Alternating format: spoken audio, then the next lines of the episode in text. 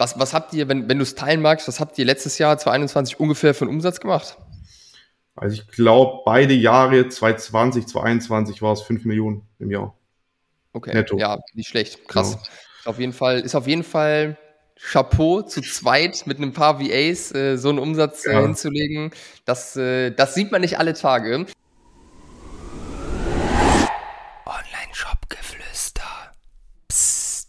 Hallo und herzlich willkommen zur heutigen Podcast-Episode mit einem spannenden Interviewgast mal wieder, nämlich dem guten Felix Käser von Bergmensch.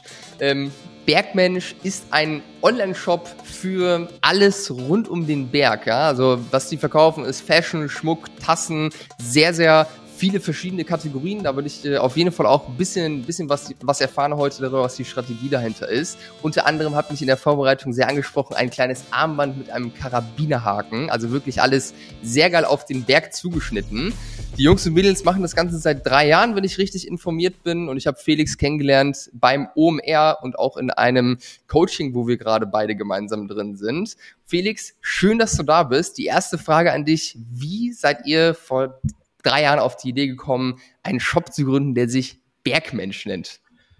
Ja, Servus Behrend. Äh, danke für die Einladung. Schön, dass ich da sein darf. Ähm, ja, wie wir auf die Idee gekommen sind, Bergmensch, wir haben schon äh, ja, länger, länger was gemacht, also alles Mögliche rund ums Thema Online-Marketing. Und ähm, ja, äh, hat schwierig angefangen und irgendwann lief es dann relativ gut. Aber uns hat einfach so die Passion dahinter gefehlt und auch die richtige Vision, hey, was machen wir da eigentlich? Also äh, und ja, dann war relativ schnell der Gedanke, äh, kam, hey, was wollen wir machen? Wir machen viel zu viel auf einmal, lass uns auf eine Sache den Fokus legen. Äh, auch das Buch gelesen, dann The One Thing.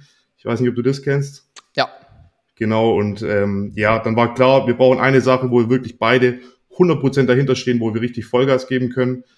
Und ja, der Dominik, der Mitgründer, der kommt aus Südtirol, der ist in den Bergen aufgewachsen. Äh, ich war mit meinen Eltern als Kind oft in den Bergen unterwegs, wandern und Mountainbiken.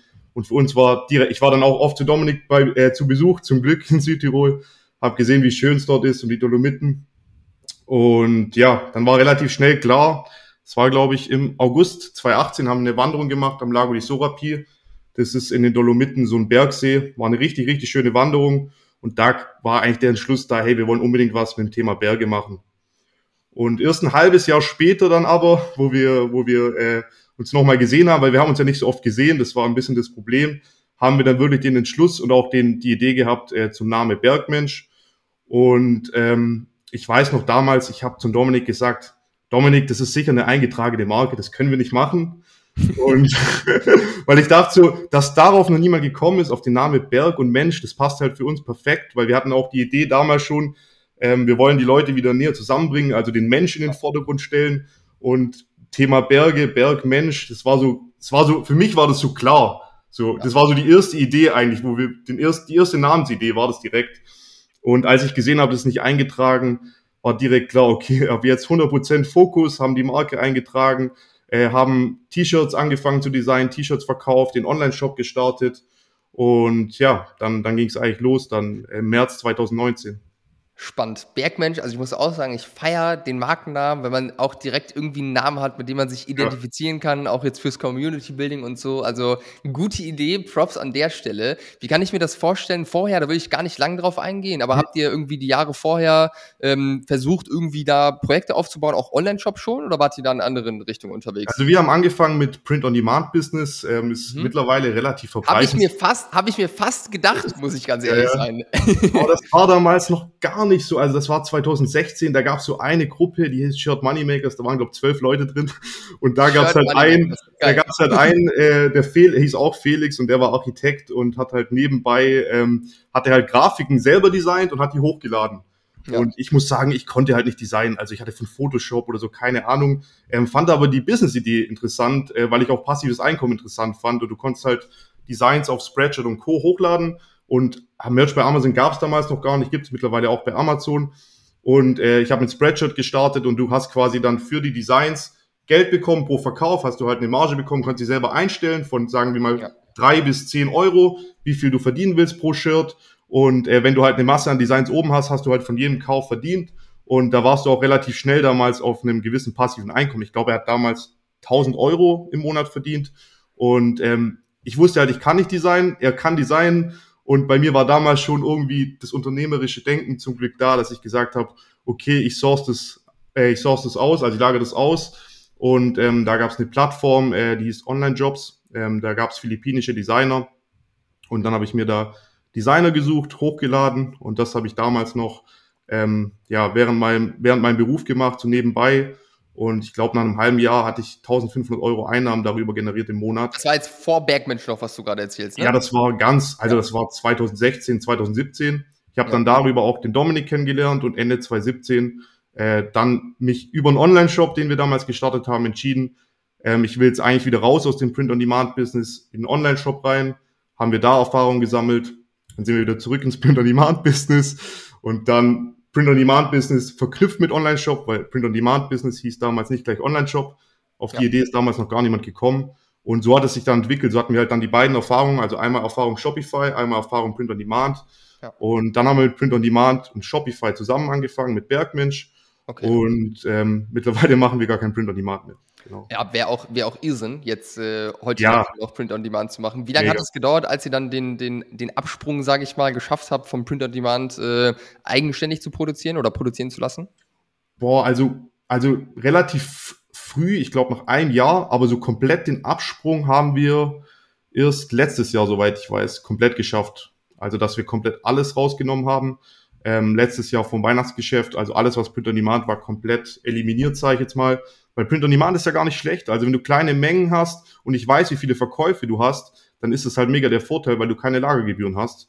Und ja, ähm, du musst dich ja genau. um nichts kümmern quasi. Genau, du hast kein Risiko, du hast kein Risiko. Das Problem ist, du musst ja fürs Weihnachtsgeschäft gut kalkulieren. Und wenn du dich dafür kalkulierst, du bestellst von einem Produkt, sagen wir 5000 Stück und es verkaufen sich nur 10, hast du ein Problem. Wenn du Print, im Print-on-Demand-Bereich ein Produkt hochlädst, das verkauft sich nur 10 Mal, dann nimmst du es halt wieder raus.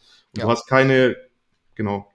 Würdest du, würdest du, also jetzt, bevor wir gleich richtig zu Bergmensch mhm. äh, übergehen, was mich interessieren würde, weil wir haben auch häufiger mal Anfragen von Online-Shops, die über Print on Demand das Ganze machen. Da gibt's ja mittlerweile auch viele, viele einfache Möglichkeiten, das halt auch direkt damit Shopify zu verbinden, wie ihr es damals dann wahrscheinlich auch gemacht habt. Mhm. Würdest du sagen, dass das noch eine realistische Chance, äh, Chance hat, heute erfolgreich zu werden? Oder glaubst du, hey, ist es vielleicht ein guter Weg, um reinzustarten in das Thema? Aber wenn man sieht, hey, die ersten Umsätze kommen, das Ganze stabilisiert sich irgendwo, dass man dann schnell den Schritt gehen muss, äh, auch das eigenständig produzieren zu lassen. Was ist da deine Meinung?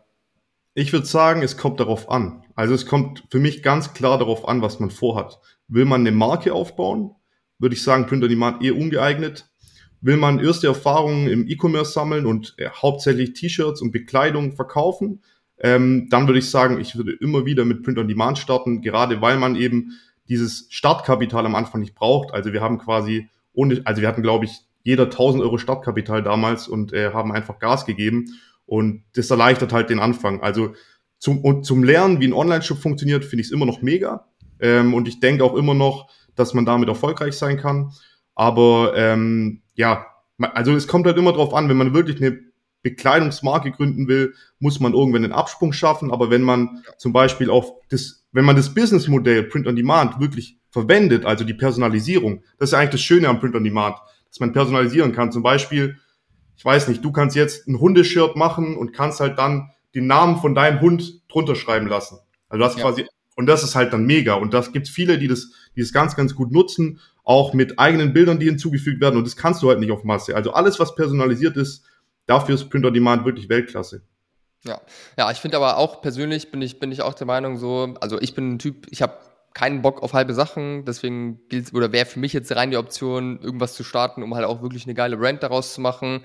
Und ich, da macht es ja allein aus Margen, äh, Margensicht ja. extrem viel Sinn, dann so schnell wie möglich auch da wegzugehen. Was natürlich aber auch mit dem neuen Risiko verbunden ist. Also zum Start ja. sieht man auch viele Cases, wo, wo es am Anfang einfach gut war, um vielleicht die Idee äh, zu, zu testen und zu gucken, ob da überhaupt eine Nachfrage da ist. Genau. Okay, genug Print on Demand. Äh, lass uns, lass uns auf, auf Backmatch äh, zu sprechen kommen. Kannst du vielleicht mal so im Schnelldurchlauf sagen, drei Jahre seid ihr jetzt ungefähr am Start. Was ist in der Zeit passiert? Wie haben sich die Umsätze bei euch entwickelt? Wo steht ihr heute? Also wir haben ja 2019 gestartet und hatten dann, muss man sagen, schon so, boah, also es war wirklich, wir haben gestartet und es lief einfach von Anfang an richtig Bombe, muss man ganz klar sagen. Und ähm, ja, wir hatten damals, zu der Zeit waren die Ads noch nicht so schwierig, da gab es diese iOS 14 Thematik noch nicht. Ähm, und ja, ich war relativ affin Thema Facebook-Ads und Instagram-Ads und habe da wirklich von Anfang an auch richtig Gas gegeben. Aber für richtig Gas geben war damals halt für mich, keine Ahnung, ein Tagesbudget von 100, 200 Euro. Ähm, und es lief dann gut und ich habe dann irgendwann gedacht, wow, okay, jetzt machen wir 1000 Euro Umsatz am Tag, richtig, richtig geil. Habe damals gesagt, wow, wenn wir mal 10.000 Euro Umsatz am Tag machen in fünf Jahren, das wäre so gewaltig, ähm, das wäre einfach richtig, richtig krass. Und ja, wie, wie jeder weiß, kam dann, kam dann diese Corona-Thematik. Und man muss ganz klar sagen, also das war dann, glaube ich, Anfang 2020, ähm, dann ist es bei uns komplett durch die Decke gegangen. Also dann ist es so. Hat, ja, hat davon profitiert auf jeden Fall, ja. Ja, das war, also ich muss sagen, das Black Friday und Weihnachtsgeschäft haben wir 2019 gar nicht gut mitgenommen. Also für uns war das damals gut, aber halt nicht so richtig. Man hat halt das da mal getestet, ja, das muss man irgendwie machen. Ähm, haben das dann auch, wir wollten nicht Black Friday machen, wir haben es dann Black Mountain Day genannt. Aber ähm, als dann das mit Corona war, da war ja die Thematik, dass die Restaurants zu, äh, geschlossen hatten, die Bars hatten zu. Man konnte eigentlich nicht mehr wirklich ähm, Aktivitäten in sein Leben integrieren, die irgendwie was mit mit, mit rausgehen zu tun hatten, außer eben wirklich rausgehen in die Natur. Ähm, also man konnte sich nirgendwo treffen, man musste eigentlich in die Natur gehen und äh, ganz viele Freunde von mir, äh, habe ich auch selber erlebt, haben das dann auch exzessiv gemacht. Ähm, also ich habe auf einmal Freunde von mir wandern gesehen in den Instagram-Stories, wo ich dachte, die waren noch nie wandern. Also ich habe mich auch selber erwischt, wir sind einfach, man konnte nichts machen, wir sind einfach jeden Abend bestimmt zwei, drei Stunden spazieren gewesen. Einfach so, um, um, um weg von den Medien und weg von der Negativität zu kommen. Und ich bin ja, auch Ausdauersportler geworden in der Zeit. Also ich ja, äh, zum Beispiel. ja, also, also die Zeit hatte vielleicht viele negativen Sachen, aber wenn man was Positives daraus nehmen kann, dass die Leute wirklich die Natur wieder mehr geschätzt haben, äh, das habe ich auch selber für mich, für mich gemerkt. Ähm, man, hat einfach, man ist einfach viel mehr wandern gegangen, äh, Skifahren, wenn es ging, das war ja dann auch schwierig. Äh, die Skisaison war dann auch leider nicht so da. Ähm, aber was ging, also irgendwie in die Berge, in den Schnee, raus, hat jeder genutzt und das hat äh, natürlich auch dazu geführt, ähm, dass dieser Outdoor-Hype ein bisschen entstanden ist, muss man ganz klar sagen. Und ich weiß noch, das war Ostern 2020. Da haben kurz davor, zumindest in Baden-Württemberg, ich weiß nicht, wie es sonst so war, haben alle Läden zugemacht. Und ähm, dann haben quasi alle Leute für Ostern ja Geschenke gebraucht. Und ähm, dann hat der Online, Onlinehandel geboomt. Also das war wirklich krass. Ähm, und ja, ab da wussten wir, okay, jetzt, jetzt zündet's richtig. Und dann haben wir halt einen Fehler gemacht, das muss man auch ganz klar eingestehen. Wir haben dann den Sprung nicht geschafft, Leute einzustellen. Also Dominik und ich, also es waren quasi Dominik, meine Freundin, die, die hier im, im Büro geholfen hat und im Support und ich als, als Vollzeitkräfte. Wir hatten dann noch ein paar VAs, die im Support geholfen haben, aber sonst war halt alles, hing alles an uns. Und ähm, das ging, ging im Jahr 2020 noch gut, im Jahr 2021 auch noch. Ähm, aber Ende 2021 haben wir wirklich gemerkt, boah. Ah, krass, ihr wart Ende 2021, wart ihr noch zu zweit mit ein paar VAs oder was? Ja, genau. Krass. Krass, ja. interessant. Ja, wir hatten das, äh, Freelancer, äh, aber das war, also das war wirklich ein Fehler. Ähm, und das ja. hatte aber auch mit der Thematik Corona zu tun, dass man nicht wusste, kann man jetzt Leute einstellen? Wie entwickelt sich denn nach Corona? Ja, Bleiben die Umsätze? Natürlich brechen die ein bisschen ein, aber mit was kann man rechnen? Und ja. Was, was habt ihr, wenn, wenn du es teilen magst, was habt ihr letztes Jahr, 2021, ungefähr für einen Umsatz gemacht?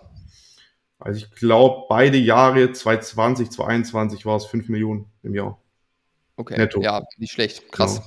Auf jeden Fall, ist auf jeden Fall Chapeau zu zweit mit ein paar VAs äh, so einen Umsatz äh, ja. hinzulegen.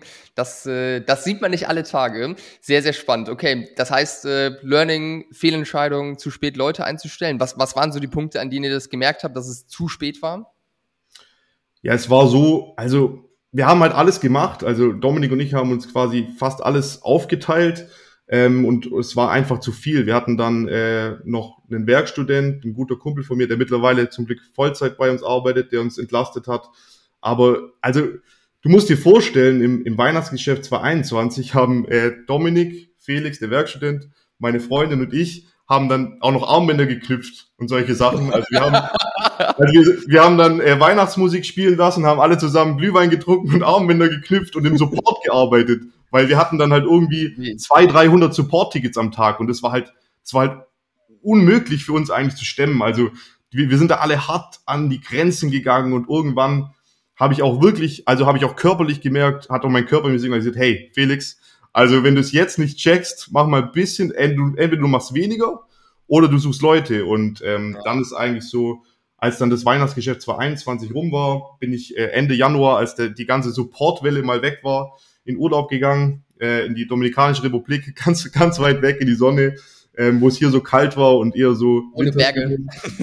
nee, da bin ich auch nicht in die Berge gegangen, sondern da bin ich wirklich äh, mal komplett woanders hin. So, weil damals war es bei mir Thailand, war es auch so Kulturschock und es hat mich wieder komplett, äh, komplett äh, befreit so in, im Kopf.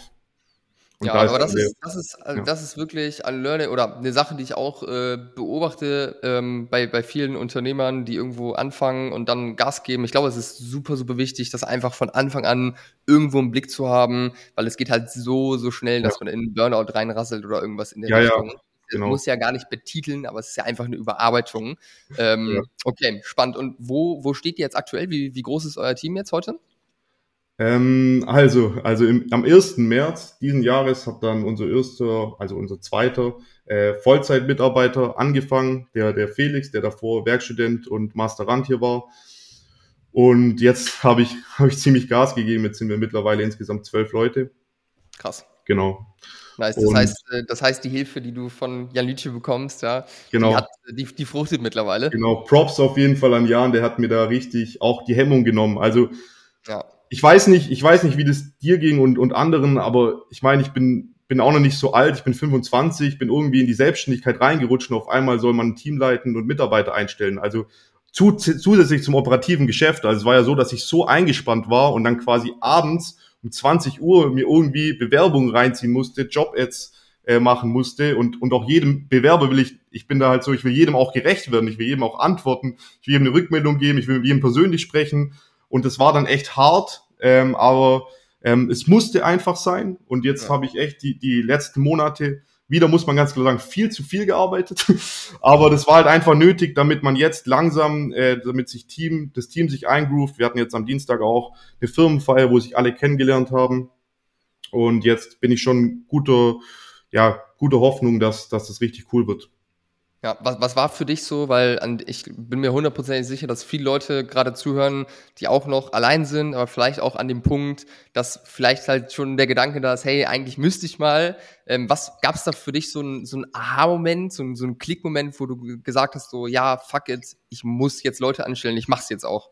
Ja, ich, ich habe es wie gesagt auf die harte Tour erfahren. Also bevor ich in Urlaub gegangen bin, da war es bei mir wirklich so, es ging nicht mehr. Also es gab da eine Zeit, ich, ich saß vor meinem Rechner und ich konnte keine Taste mehr anschlagen, weil ich, weil ich so, also ich, mein Kopf war quasi so matsch, ich konnte nicht mehr arbeiten. Und ich habe das dann gemerkt, ich konnte über nichts mehr nachdenken, ich konnte, also ich war wie so gelähmt. Und da habe ich gemerkt, boah, also das, ich bin echt vielleicht kurz vorm Burnout und habe so die Warnsignale auch erkannt, hatte dann auch, habe es auch körperlich gemerkt. Ähm, und das hat mir eigentlich gezeigt, es gibt eigentlich nur zwei Möglichkeiten, entweder ähm, ich lasse das Ganze oder ich stelle Leute ein. Und natürlich lasse ich das Ganze nicht. Also es war wirklich ich habe es wirklich gemerkt. Also es war wirklich so am Limit, also richtig, richtig am Limit. Ja. Und ähm, dann war klar, es führt kein Weg vorbei. Ich muss mich nicht mehr äh, überlegen. Ich, ich habe keine Zeit mehr zu überlegen, stelle ich jetzt Leute ein, sondern es muss jetzt sein, es muss so schnell wie möglich sein, weil anders geht's einfach nicht mehr. Und ähm, das hat mir dann auch mega geholfen. Auch ähm, ich glaube, bei vielen ist auch die größte Hemmschwelle der erste Mitarbeiter.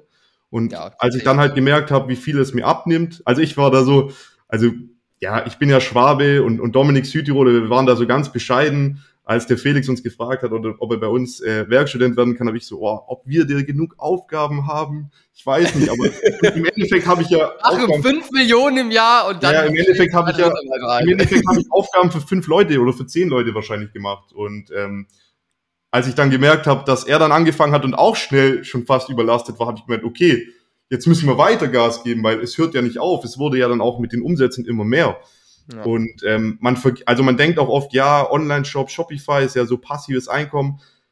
Du weißt es ja selber, was da alles drumherum anfällt, ist einfach immens. Also Absolut. die ganzen Bereiche, das ist ja wirklich brutal. Und ähm, dann kriegst du irgendwelche Briefe vom Finanzamt, dann musst du dich um die Buchhaltung kümmern, Dann sollst du noch äh, am besten Forecasting machen, Bestandsplanung und das sind alles die Sachen, die du nebenher machst zum Daily Business. Ja, und, und, dann, wird's ähm, auch, dann wird's, kann es auch gar nicht vernünftig funktionieren. Also wir haben nee. hier häufig nee. Leute, die sich bei uns melden, die dann hier im Beratungsgespräch sitzen und auf einmal sagen, ja, hey, ich mache es jetzt drei Monate und dann soll das Ding laufen. Das ist ja, auch ja. so ein Moment, wo wir dann, wo wir dann wirklich einmal ausholen und einmal richtig die ganze Erwartungshaltung niederschmettern. Also läuft's halt einfach nicht. Es hängt, ja. wie du sagst, super, super viel dran. Was würdest du jetzt einmal um das Thema Mitarbeiter abschließen, äh, mhm. abzuschließen, was würdest du jetzt dem Shopbetreiber auf den Weg geben, wann wäre jetzt für dich rückblickend der richtige Zeitpunkt gewesen, den ersten Mitarbeiter anzustellen? Also ich sag mal spätestens eigentlich ab der ersten Mio-Umsatz. Also ganz spätestens, ähm, eigentlich sogar früher. Ähm, da hätten wir es eigentlich machen sollen direkt. Ähm, da hätten wir eigentlich die, mindestens mal die ersten zwei, drei Mitarbeiter einstellen sollen. Ähm, und ja, das zusätzliche Wachstum dann, das war halt wirklich auch, es soll, soll keine Ausrede sein, viele hatten diese Ausrede, ähm, aber es war wirklich so, es war auch gar nicht die Stimmung da da, weil man konnte ja auch ja, also ich weiß nicht, ging bestimmt vielen so in der Corona-Zeit. Da war man auch einfach so nicht gut drauf. Da war man nicht so extrem euphorisch. Zumindest ging es mir so, dass man jetzt, boah, jetzt zack, direkt Leute einstellen, sondern eher so, ja, was ist jetzt danach? Was ist nach der Zeit? Und ähm, wann ist überhaupt danach? Wann ist danach? Also es war so eine ungewisse Zeit und ich mag das sowas gar nicht. Also ich will schon so ein bisschen Planbares haben und ähm, ich will mir die Mitarbeiter auch richtig leisten können, auch wenn mal eine Durststrecke ist. Ähm, ich will auch nicht jemand vor die Tür, Tür setzen müssen, weil es meinen Monat nicht gut läuft. Und ähm, ja, wir waren da halt sehr, sehr schwäbisch, sage ich jetzt mal, und wollten wirklich äh, erst richtig, richtig gut auch verdienen und Umsätze machen. Aber ja, rückblickend, so schnell wie möglich, also eigentlich sobald man merkt, jemand kann dir was abnehmen, ähm, was dir den Freiraum und den Rücken frei, dass du dich um wichtige Dinge kümmern kannst und du kannst dir leisten, würde ich es direkt wieder machen. Also da würde ich es direkt machen ganz ehrlich, sobald man merkt, der Stein kommt ins Rollen und man hat, einen, hat einen gewissen ja. Überschuss da, würde ich auch sagen. Ja. Wenn man ambitioniert das Ganze groß machen möchte, ja. macht es ja Sinn, das, äh, das so früh wie möglich zu machen. So, aber jetzt genug zum Thema Mitarbeiter, weil ich hatte gerade vor kurzem eine Podcast-Folge mit dem Titel Den ersten Mitarbeiter einstellen oder die ersten Mitarbeiter mhm. einstellen.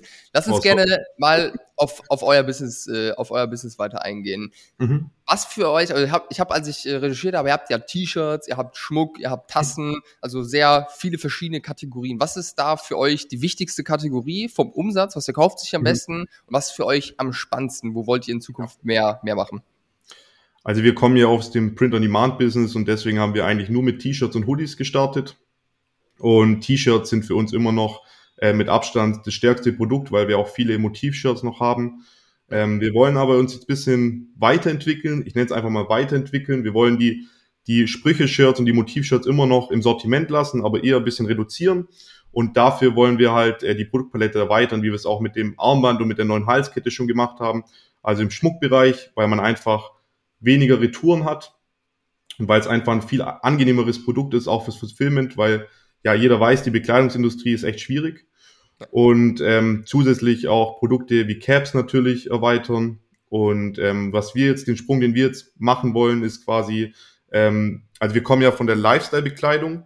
Also wir haben ja keine speziellen Funktionsshirts aktuell im Sortiment, Sortiment sondern eher Lifestyle-Produkte, die auch als Geschenk dienen. Und wir wollen uns jetzt bisschen aufteilen und neu strukturieren, dass wir quasi einen Lifestyle-Bereich haben und einen Activewear-Bereich. Wir haben jetzt schon die ersten Activewear-Textilien in Produktion aktuell in Portugal.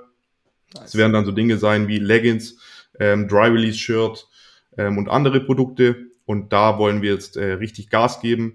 Ähm, da ist die Konkurrenz sehr groß. Das war auch der Grund, wieso wir es bisher nicht gemacht haben, weil wir gesagt haben, ey, Dominik und ich, wir kommen nicht aus der Textilindustrie. Also der Dominik war, schon wieder, ja? Dominik, der Dominik war Skilehrer, Saunameister und alles mögliche und ich war ITler. Also wir, wir haben mit Textilien nichts am Hut gehabt und wir haben gesagt, wenn wir in so ein schwieriges Segment gehen, wo auch die Qualitätsansprüche enorm hoch sind. Da darfst du keine semi-gute Qualität oder Merchandise-Artikel bedrucken, sondern da musst du richtig, richtig gute Qualität und damit overdelivern. Und wir wollten halt auch noch in Europa produzieren und nachhaltig und das war für uns nicht stemmbar. Und deswegen haben wir erst, als wir jetzt äh, das Produktentwicklungsteam quasi aufgestellt haben, erst jetzt sind wir in den Bereich quasi reingegangen und wir sind sehr gespannt, wie da die ersten Produkte ankommen. Also wir haben da extrem hohe Anforderungen, muss man sagen. Wir haben auch viele, viele Samples verworfen Deswegen, äh, wir sind schon der Überzeugung, dass die Produkte echt richtig gut werden. Also ich freue mich da mega drauf.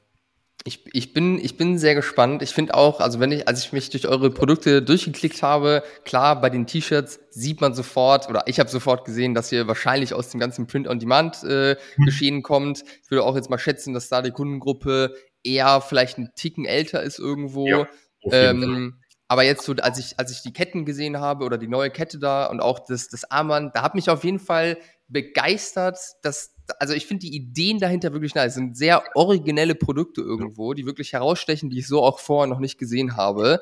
Also das fand ich auf jeden Fall sehr, sehr spannend. Da habe ich mir auch, hab, oder habe ich mir auch die Frage gestellt, dass bestimmt auch Community, so die ganze Szene ist wahrscheinlich generell in diesem Bergsport. Ich merke es aktuell bei mir, ja. so Fahrradsport. Ich bin gestern Fahrrad gefahren, habe kurz eine Pinkelpause gemacht und mir dann auf dem Handy neue Musik eingestellt. Und dann hat ja. auch direkt, äh, haben zwei Fahrradfahrer angehalten, haben gefragt, ob alles cool ist, ob man, ob ich einen platten Reifen habe oder so, ob, ob ich Hilfe brauche. Also da habe ich gemerkt, so da ist eine, eine krasse Community, eine krasse Szene dahinter. Ich würde Mega. mal vermuten, dass es im Bergsport ähnlich ist, oder? Ja.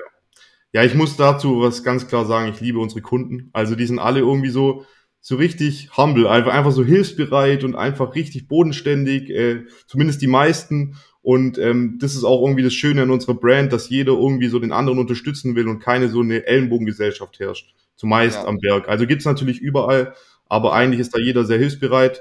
Und deswegen, es war auch der Grund, ähm, ja, wieso, wieso wir am Anfang vielleicht dann viel Umsatz gemacht haben, aber trotzdem nicht so happy waren, weil wir wollten ja quasi eigentlich diesen Community-Gedanken extrem in Fokus rücken und Events machen. Und dann konnte man keine Events machen.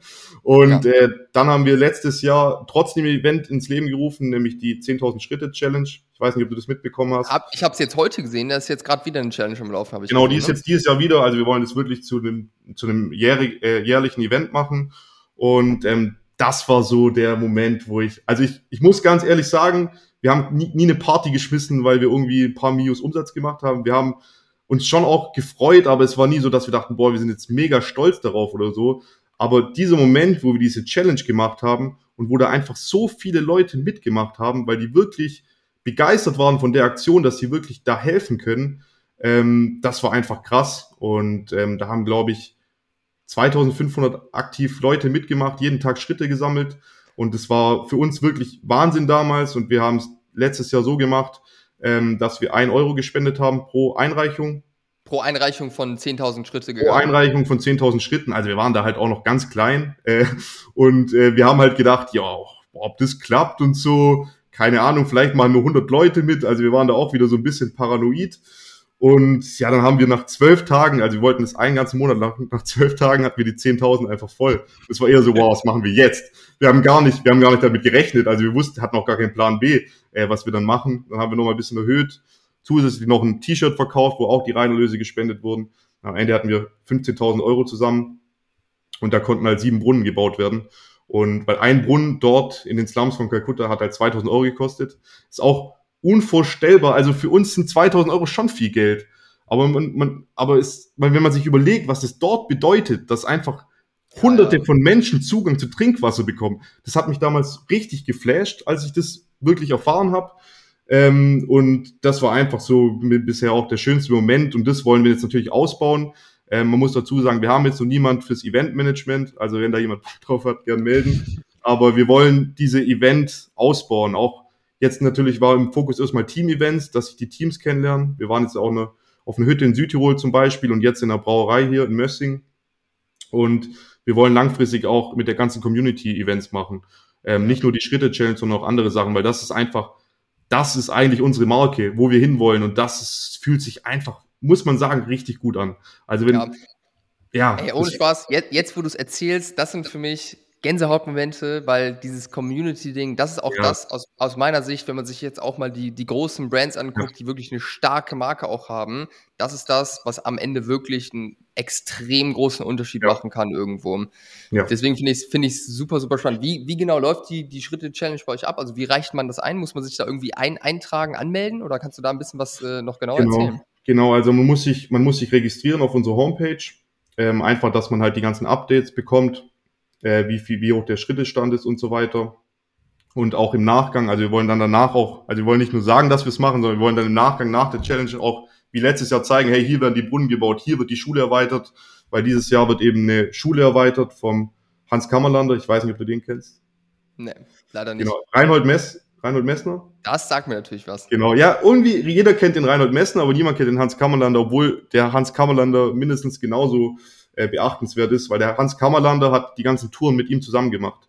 Hm. Ähm, die ganzen 8000er bestiegen. Und äh, der Reinhold Messner hat dann aufgehört und der Hans Kammerlander hat dann das richtig Gas gegeben und hat dann gedacht, ja, Mount Everest haben schon Leute bestiegen.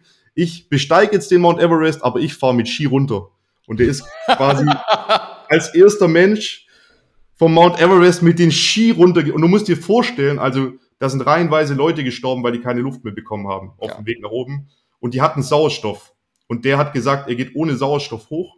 Alleine das ist schon komplett crazy. War oben, war froh, dass er überlebt hat und hat sich dann gedacht, will ich, will ich jetzt wirklich das Risiko eingehen und damit Ski runterfahren? Hat sich dann aber gedacht, ja komm, wenn ich schon mal oben bin, dann mache ich es einfach. Und ah, ist dann echt mit Ski runtergefahren. also, da, da gibt's einen Film drüber, jetzt einen Film drüber, auch Manaslu heißt der, das ist der, der höchste Berg in Nepal, soweit ich weiß. Mega. Also richtig, richtig krass.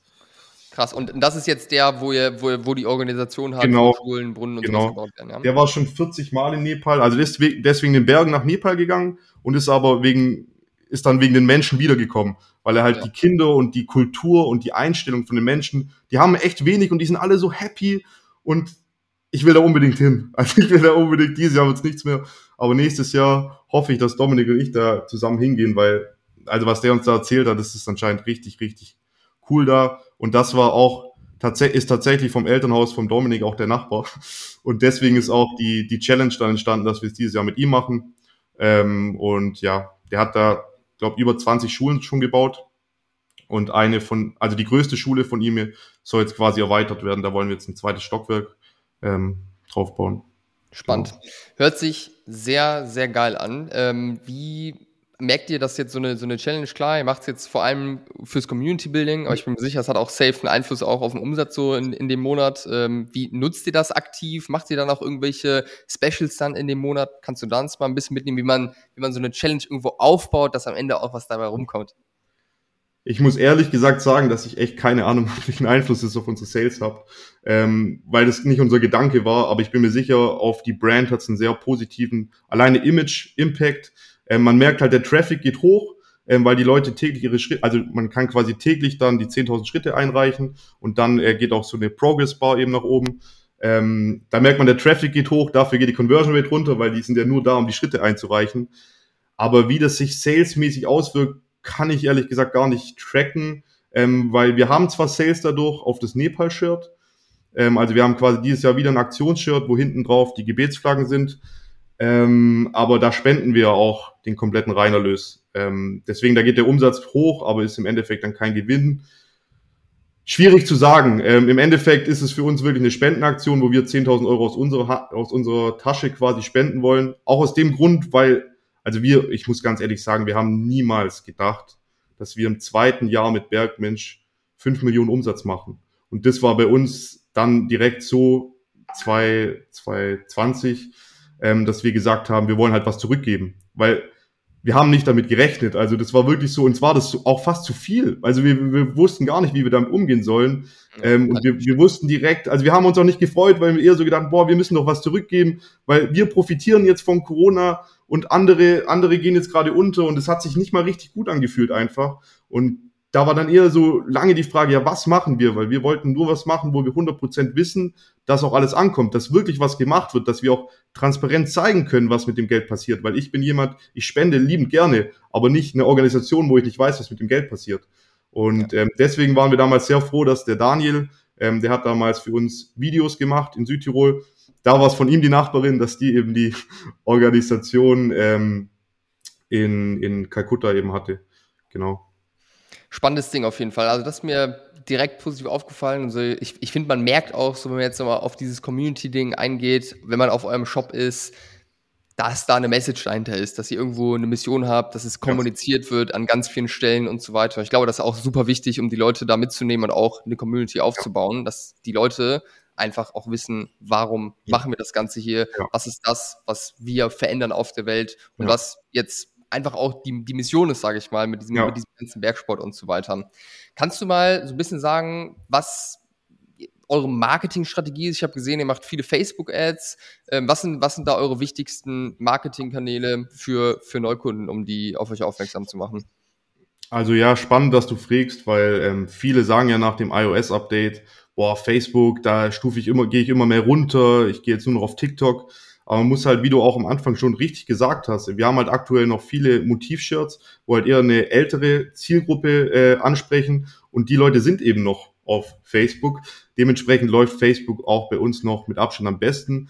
Ähm, Instagram zieht langsam nach. Also Instagram war bei uns tatsächlich am Anfang ganz schlecht, weil, weil unsere Zielgruppe eben dort einfach nicht unterwegs war. Läuft jetzt mittlerweile auch ganz gut. Ähm, ich muss aber auch dazu sagen, dass ich das Performance Marketing komplett alleine bei uns mache und ähm, ich kann nicht alles, also du, du weißt selber, wie es ist, also mit dem, was ich alles noch drumherum mache, kann ich das nicht optimal ähm, ausreizen. Ähm, deswegen wollen wir jetzt auch einen Performance Marketing Manager einstellen. Der sollte dann am 1.9. anfangen und äh, dann werden wir das wahrscheinlich auch mit einer Agentur, weil ich habe auch noch die Creatives selber gemacht. Und ich, wie ich anfangs schon erwähnt habe, habe ich keine Ahnung von Photoshop. Und das war echt, also wir also ich schäme mich teilweise für unsere Creatives, die waren so, es war einfach nur so ein, so ein Video, wo die T-Shirts so geploppt sind. Wum, wum, wum. Aber, Aber es hat ganz ehrlich, ganz ehrlich, es hat funktioniert. funktioniert. Ja. Scheißegal, wie es aussieht. Klar, ja, langfristig, wenn man eine Brand schon. irgendwo auch, äh, wenn schon. man als Brand auftreten möchte, ist schon wichtig. Aber ganz ehrlich, ja. Die waren gut für Conversion Ads, das schon, also gekauft haben die Leute, aber wenn man halt wirklich jetzt sich als Brand auch professionell nach außen darstellen will, dann muss man da schon äh, nochmal nachlegen. Ja. Und auch für dieses Q4, also wenn wir da nochmal was Creatives angeht, äh, wollen wir auch mit einer Agentur zusammenarbeiten. Wenn wir da nochmal richtig Gas geben jetzt, dann, dann wird es, glaube ich, ziemlich gut.